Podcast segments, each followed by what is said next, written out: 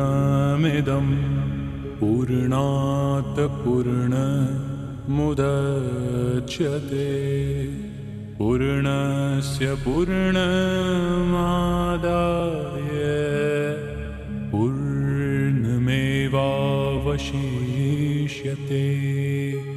ॐ शान्ति शान्ति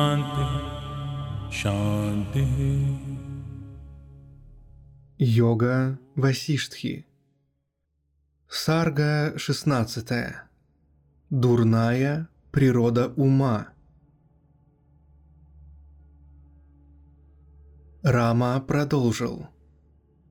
Беспокойный ум непостоянен, как дрожащее на ветру павлинье перо.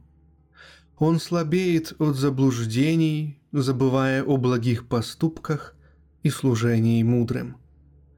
Ум всегда рыщет беспорядочно и бесцельно там и тут, как деревенская собака бросается то в одну, то в другую сторону.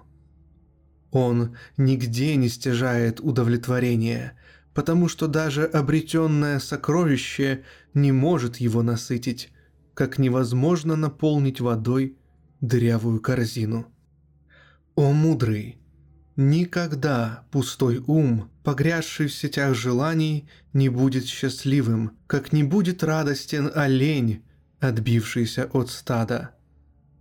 Ум беспокоен, подобно игривым волнам, и даже на мгновение не может оставаться в сердце, отбросив мысли о вещах и наслаждениях.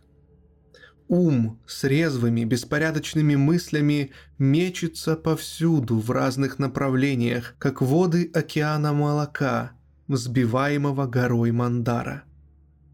Я не могу успокоить океан своего ума, в котором среди волн и водоворотов понятий и отвлечений обитают чудовища заблуждений. О, Брахман, Олень ума бродит повсюду, желая насладиться сочной травой, не думая об опасных ловушках, устроенных охотником. Мой ум, полный мыслей и беспокойств, никак не может оставить понятия о предметах и наслаждениях, подобно океану, который не способен остановить свое волнение. Ум полный беспокойств, все больше тревожится от множества забот и лишается умиротворения, словно лев, запертый в клетке. Глупый ум, оседлав колесницу заблуждения, отнимает у тела счастье и равновесие, которые могли бы уменьшить волнение, как было в истории о лебеде, выпившем молоко, но оставившем воду. Бесчисленные мысли раскинулись на ложе вороха воображений и фантазий и не дают уму пробудиться, о лучший из мудрых. Поэтому я смущен и обеспокоен. Мой ум крепко связал меня веревкой желаний, о Брахман, как птицу, запутавшуюся в силках. О мудрый, мой ум сжигает меня пламенем бессмысленных прихотей. Я истлеваю в жаре волнений и в клубящемся дыму гнева и нетерпимости. Ум, сопровождаемый своим непременным спутником, желанием, жестоко пожирает меня, лишенного знания, о Брахман, подобно собаке, рвущей мертвое тело. Мой глупый ум, о Брахман, несет меня на волнах беспорядочных мыслей, будто наводнение тащит вырванное с корнем дерево. Мой ум уносит меня, как жестокие порывы ветра подхватывают сухой лист, то поднимая его в небеса, то роняя на землю. Мой неверный ум не дает мне пересечь океан сансары, преграждая путь, как дамба останавливает течение реки. Мой невежественный ум то опускает меня в ад, то возвращает в земной мир, подобно веревке, окунающей ведро в колодец и поднимающей его. Я пленен своим непослушным умом, как ребенок, измышленным им огромным привидением, которое пропадает, если присмотреться внимательно. О, Брахман, ум горячее огня, неприступнее скалы и тверже алмаза. Трудно удержать его. Ум стремится к предметам и действиям, как коршун пикирует на добычу, и в следующий миг теряет к ним интерес, как ребенок оставляет надоевшую игрушку. Океан ума с водоворотами понятий, волнами предметов и враждебными акулами желаний уносит меня в свою пучину, о Отец. Удержать ум сложнее, чем выпить океан, опрокинуть гору меру или проглотить огонь, о мудрый. Ум является причиной желаний. В нем пребывают все три мира. Когда пропадает ум, исчезает и мир. Необходимо прилагать все усилия для избавления от него. Невежественный ум прорастает состояниями радостей и страданий, как холм зарастает деревьями. Но когда с помощью практики развлечения истины ум уничтожается, о мудрый, я уверен, что пропадают и страдания – когда настойчивые искатели побеждают разум, расцветают лучшие качества спокойствия и умиротворения. Всеми своими силами я собираюсь одолеть этого ужасного врага. С появлением бесстрастия в сердце я не стремлюсь к тешащему глупцов и злодеев богатству, как луна не радуется тучам, скрывающим ее лик. Такова Сарга 16. Дурная природа ума. Книги первой о разочаровании Махарамаяны Шри Васиштхи, ведущий к освобождению записанной Валмики.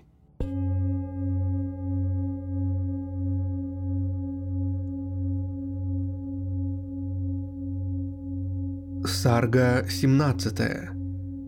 Разочарование в желаниях. Рама сказал, «Желание трудно победить. Это темная ночь сердца, где в пространстве ума летают бесчисленные совы заблуждений. Волнение и беспокойство, испепеляющие меня изнутри, уничтожают сострадание и мягкость, подобно солнечным лучам, высушивающим землю. В густом лесу моего ума, окутанного тьмой глупых заблуждений и лишенного понимания истины, демон желаний яростно отплясывает свой ужасающий танец. Желание сияет, как золотой сад в тумане слов, и распускается цветами беспокойств и волнений. Довольно этого внутреннего смятения изменяющихся мыслей и непостоянных стремлений. Желание сияет страданиями, подобно изменчивой искрящейся волне в океане. Беспокойная река желаний в горах моего тела мчится со вздымающимся и ревущими непостоянными волнами. Птицу ума – влекут куда-то нечистые желания, как порывы ветра подхватывают и тут же уносят сухой лист. Как я не стараюсь развить хорошее качество, желания разрушают мои старания, как крыса легко перегрызает струну музыкального инструмента, делая его бесполезным. Меня кружит в водоворотах беспокойств и печалей, как солому в урагане – как сухой лист в ручье и как облака в осеннем небе, разрываемые ветром. Как птицы в силках мы запутались в сетях беспокойных мыслей, не способные достичь самоосознания. О Отец, огонь желаний терзает меня, и я сомневаюсь, что этот огонь можно потушить даже божественным нектаром. Разгоряченный скакун беспокойных желаний без устали горцует, то уносясь вдаль, то возвращаясь обратно. Как колодезный ворот то поднимает, то опускает ведро, так глупая веревка непостоянного желаний, полная узлов сомнений, то поднимает меня к небесам, то опускает в преисподнюю. Человек, пленен внутренним желанием, оно влечет его, как быка на веревке. Эту связь очень сложно разорвать. Как охотник расставляет ловушки для птиц, так и желания расставляют в мирах влекущие к себе сети отношений с детьми, друзьями и родственниками. Хоть я и смел, желание пугает меня. Хотя у меня есть глаза, оно меня ослепляет. Хотя я изначально блажен, оно заставляет меня страдать. Желание подобно черной мрачной ночи – она словно черная змея. Ее кольца мягкие на ощупь. Она испускает ужасный яд страданий и кусает при малейшем прикосновении. Нестерпимое желание, подобно черному демону, который пленяет сердце человека, погружает его в морок и толкает на ужасное страдание – Желание в теле не приносит радости, как старая лютня с оборванными струнами, на которой невозможно исполнить приятную мелодию, о Брахман. Желание похоже на ядовитое растение, выросшее в пещере. Оно покрыто густой слизью, всегда грязно и липко на ощупь. Оно сводит с ума и плотно оплетает все своими побегами – Жестокое желание схоже с засохшим цветком, не приносящим радости, бесполезным, ненужным и отвратительным. Желание подобно престарелой блуднице, непривлекательной, но донимающей всех, не добиваясь при этом никакого успеха. Желание подобно пожилой актрисе, выступающей в сансаре на различных сценах мирских наслаждений и изображающей разнообразные чувства.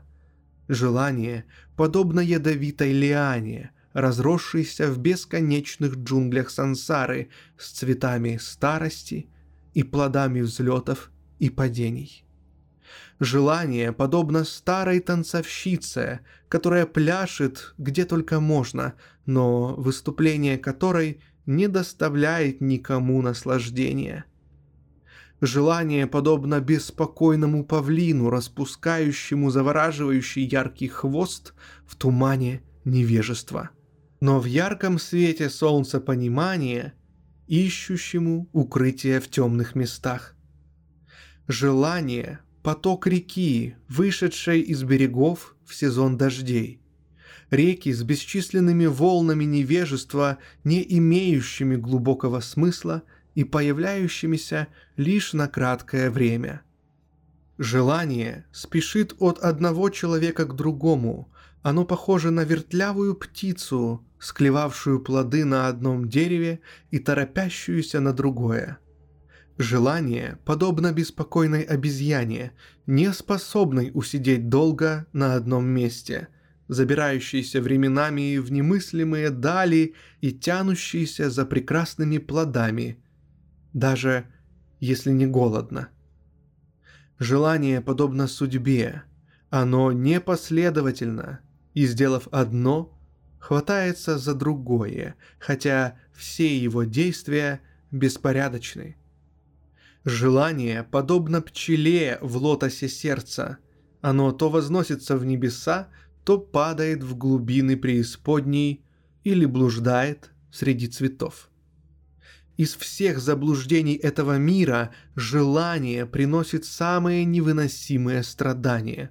Оно вовлекает в ужасные бедствия даже тех, кто скрывается за высокими стенами. Желание подобно мрачным тучам, приходящим с густыми туманами заблуждений. Оно закрывает собой солнце мудрости и погружает в беспросветную тьму невежества.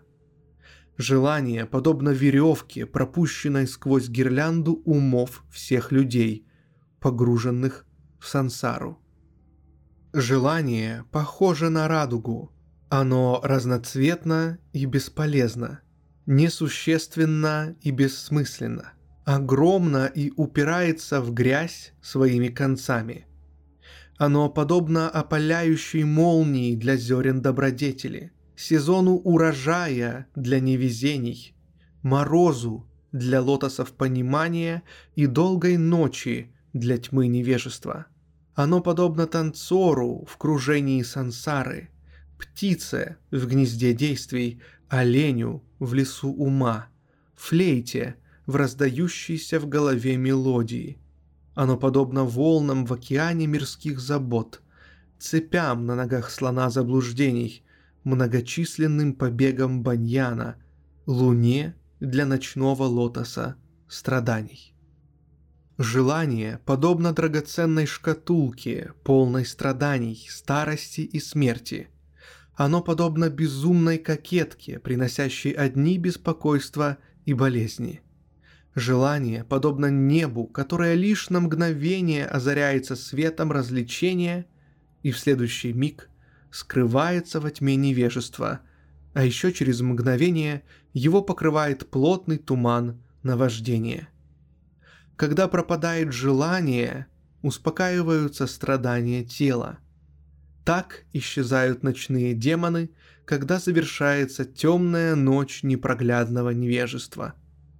Желание – отравляющая болезнь, и пока человек болеет им, он заблуждается и мучается от безумия. Все страдания этого мира прекращаются, когда отметены беспокойные мысли – Писаниях говорится, что избавление от беспокойств – мантра для излечения болезни желания. Желание подобно рыбе в озере, пробующей на вкус траву, камень, деревяшку и прочее, в надежде, что это может оказаться вкусным и, в конце концов, погибающей, попавшись на крючок рыбака.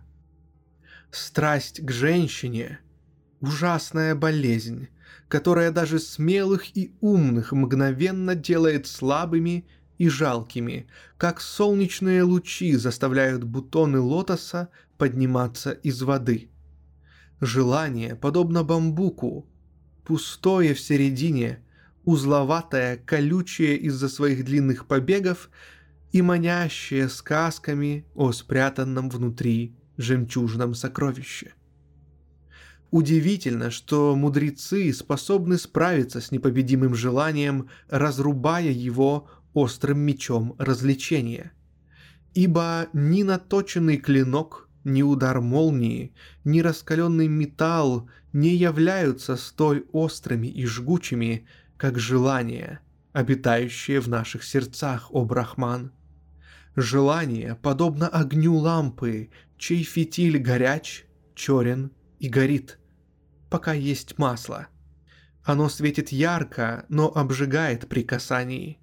Желание мгновенно превращает лучших из людей в бесполезную солому, даже если они мудры, бесстрашны и стойки, подобно горе Меру. Желание подобно склону великой горы Виндхья, заросшему ужасным глухим лесом, полному пыли и покрытому темными устрашающими туманами. Хотя желание одно, оно обитает в теле незамеченным, различаясь в каждом существе. Желание пребывает в мире, как сладость воды обретается в бегущих волнах реки, океане молока и звенящем ручье. Такова Сарга 17 Разочарование в желаниях. Книги первой о разочаровании. Махарамаяны Шри Васиштхи, ведущий к освобождению, записанной Валмики.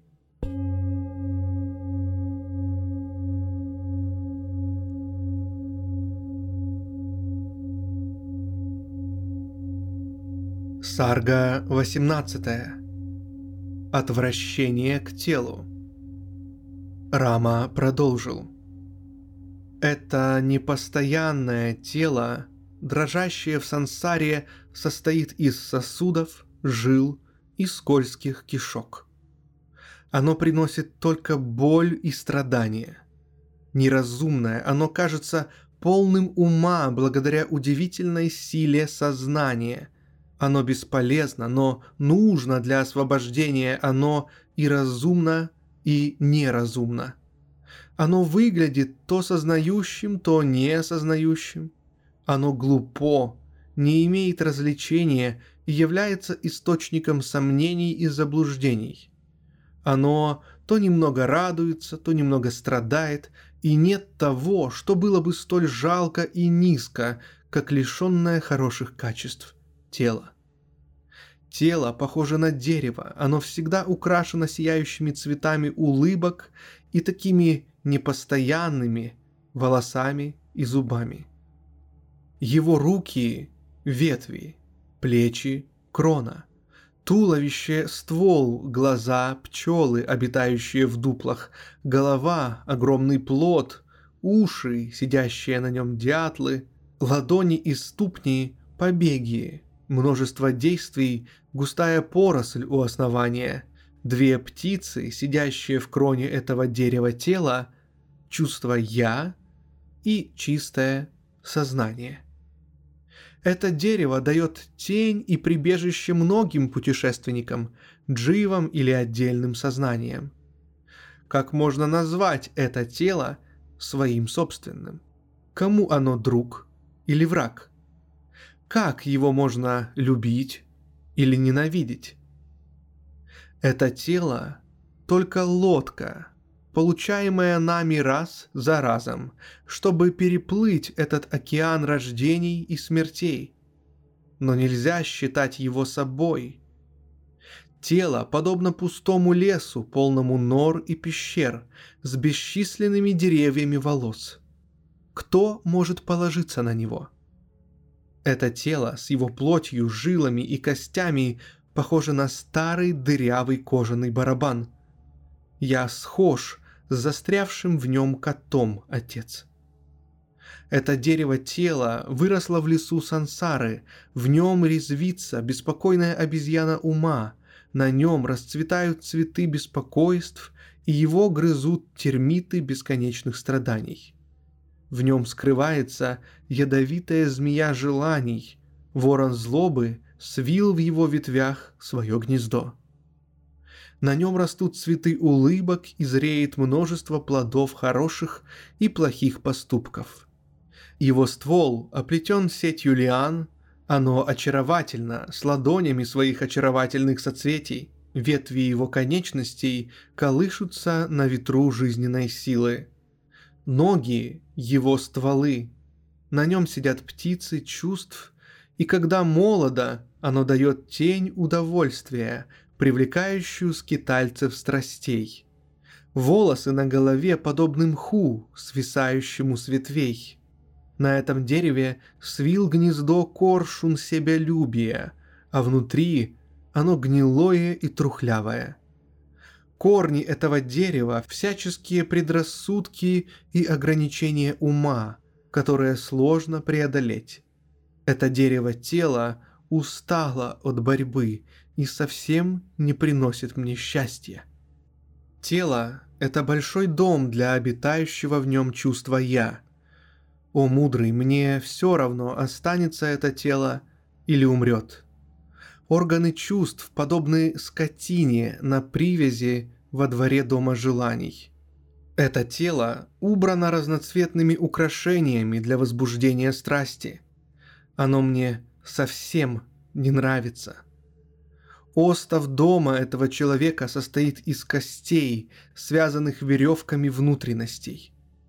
Я не желаю такого дома. В нем натянуты волокна жил, оно наполнено кровью, слизью и прочей грязью, и старость красит его в белый цвет. Мне такой дом совершенно не по нраву. Из-за непрерывных страданий его ума смотрителя дом тела кажется крепким, но его фундамент – заблуждение и невежество. Я не люблю этот дом тела.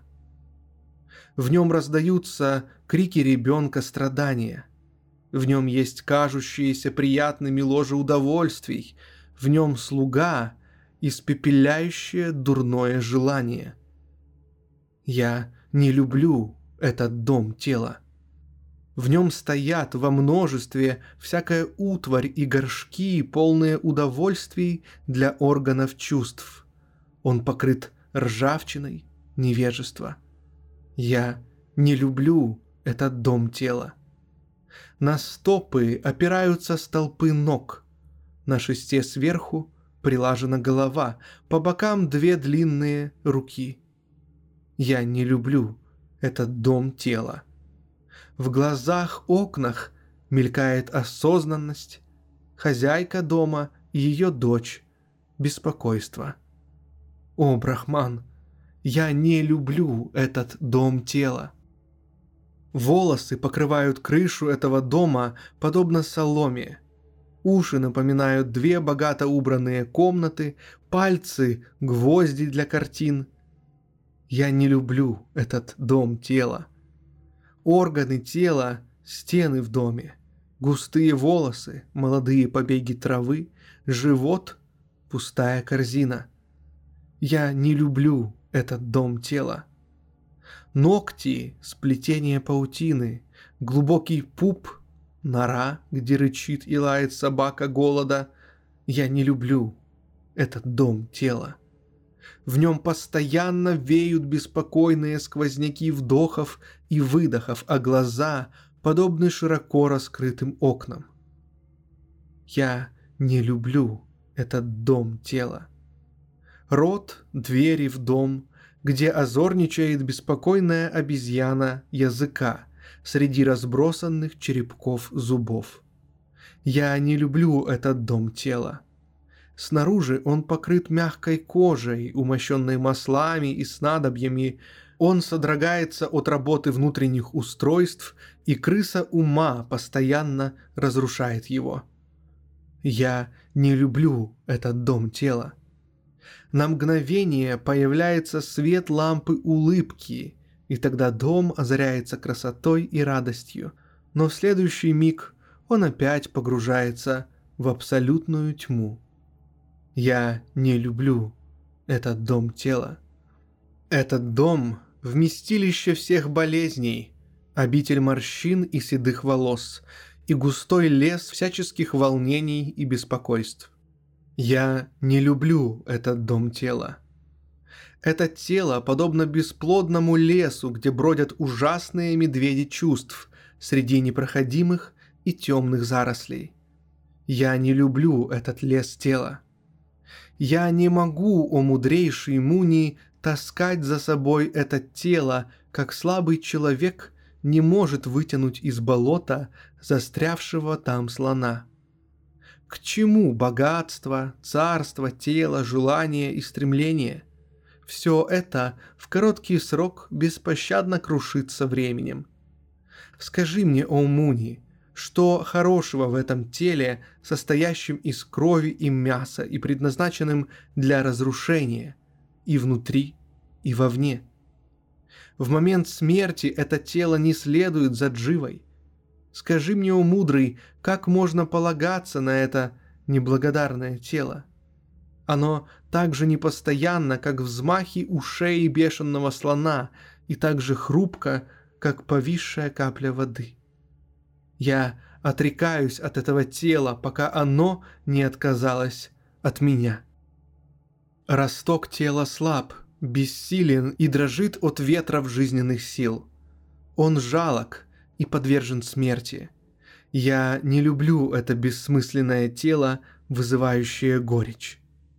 Нежный побег этого тела кормят и поят с самого детства, но оно само без усилий стареет и стремится к смерти.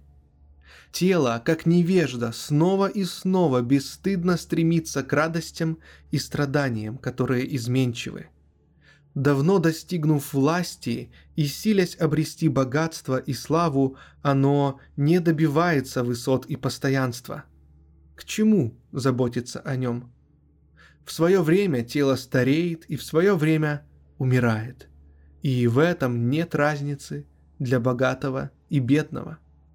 Это тело подобно бессловесной черепахе в океане сансары. Оно спит в пещере вожделений, видя сон о свободе. Множество прутьев и ветвей различных тел плавает в океане сансары. Они предназначены только для того, чтобы в конце концов сгореть. Некоторые из них являются человеческими телами. К чему мудрым, отличающим истину от наваждения, тревожиться об этом плюще тела, разрастающемся повсюду и несущем плоды разрушения? Это тело – лягушка, копошащаяся в грязи удовольствий. Она быстро стареет и, не успев ничего постигнуть, умирает. Тело подобно неугомонному ветру, который всегда занят бесполезными делами, поднимая пыль на своем пути. Никто не знает дорог, которыми путешествует тело Обхагаван, хотя мы можем понять пути ветра, огня и ума. Стыд и позор тем, кто привязан к этому телу и к этому миру, обманутый вином непонимания.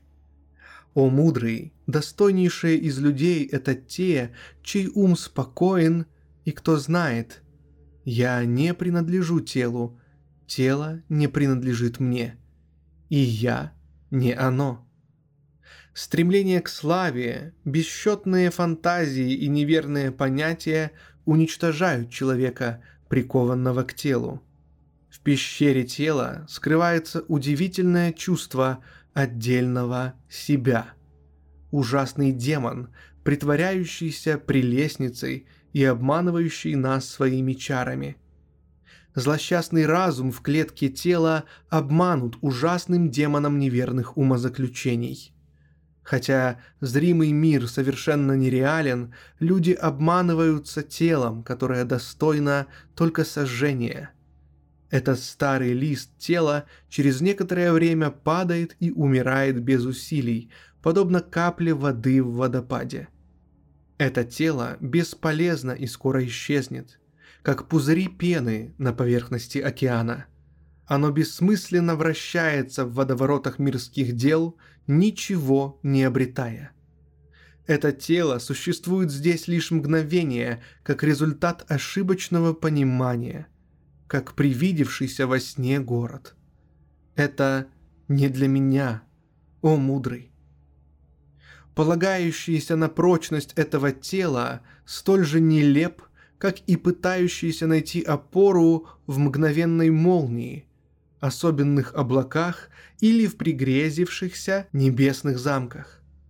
Это тело временно, оно является заблуждением, упорствующим в напрасных действиях оставив его, как бесполезную солому, я пребываю в блаженстве.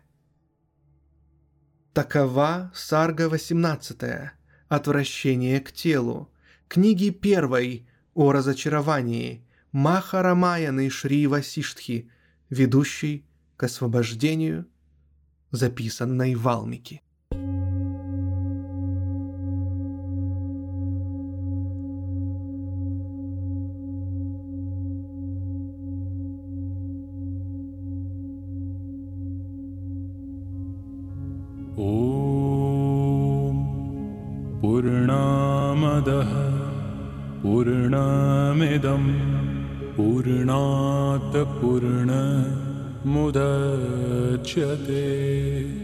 पूर्णस्य पूर्ण